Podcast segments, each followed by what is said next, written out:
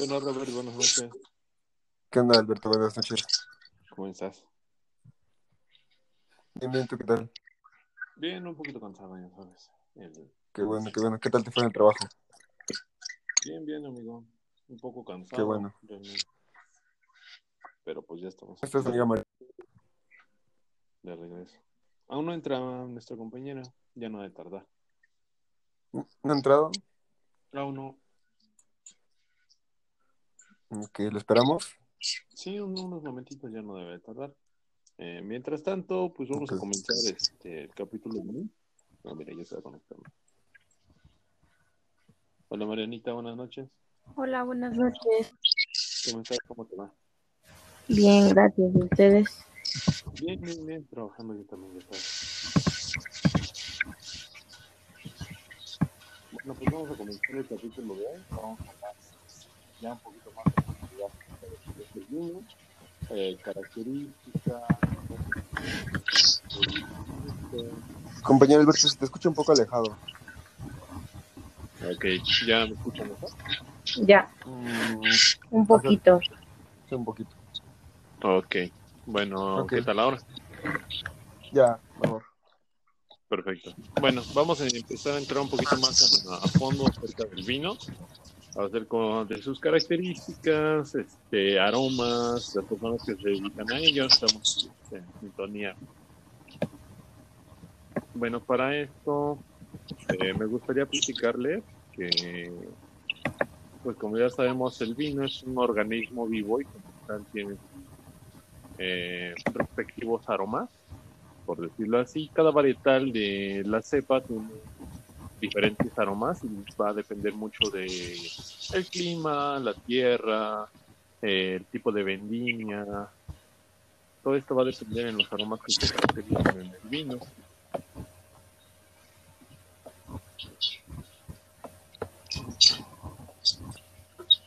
¿Están aquí? Sí,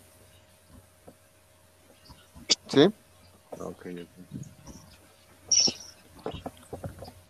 Bueno, este, ¿sí me escuchas? Sí, sí, Ah, bueno, yo les voy a comentar un poquito sobre, sobre la cata de vino y algunas de sus ventajas para aumentar su consumo. Bueno, la cata de vino se puede enseñar y se puede aprender. Eh, lo único necesario para poder catar es que nuestros órganos sensoriales funcionen bien. Vista, olfato, tacto. eh, estos deben funcionar correctamente y que los intonamos en el interés necesario para aprender unas bases y conforme lo practiquemos, conforme que catemos vinos, nos vamos a volver más experimentados. Por ejemplo, con el simple hecho de cuando, no sé si, si el podcast anterior te comenté que un vino tiene más de 150 aromas sí, recuerdo que sí me lo habías comentado y me comentaste de que tú nada más olías 5 o 4. Ajá, algunos a lo que me estaba diferente. Entonces, en lo que practicamos en la clase, no sé si percibiste varios aromas. Entonces, el, el fin de esto es aprender a conocer diferentes aromas para que a la hora de catar el vino y, y oler el vino, eh, reconozcas esos olores, esos aromas. Por eso es importante oler cada, cada especie, cada, cada, pues cada alimento para poder reconocer esos aromas.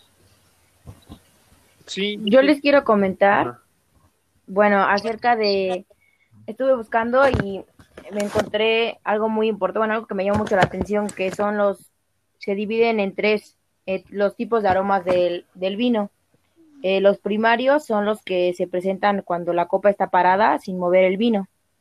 El segundo son secundarios, que son aromas procedentes de la elaboración del vino y se van atenuando con los años. Y el último, eh, que son terciarios, que son inexistentes en los vinos que son jóvenes y son aromas procedentes de las barricas y las botellas durante la crianza y se considera que son los aromas más difíciles de detectar. Ajá, algo al respecto había leído en un reporte que, bueno, como nos comenta, se presentan los aromas primarios, los secundarios y los terciarios. Eh, los primarios, como dice, se presentan en vinos jóvenes y por lo regular se detectan cuando el vino es recién como servido y este se queda en la copa. De hecho, hay como grandes como grupos en los que se distinguen los aromas que son como frutales, los vegetales, minerales, especiados. Eso es este, en cuanto a los, los aromas primarios. Ya en los aromas secundarios encontramos los, los olores de ferment los este, aromas de fermentación, lácteos y los amílicos. Los amílicos son como el plátano, el caramelo, esmalte de barniz. Son como aromas un poquito más fuertes dentro de él.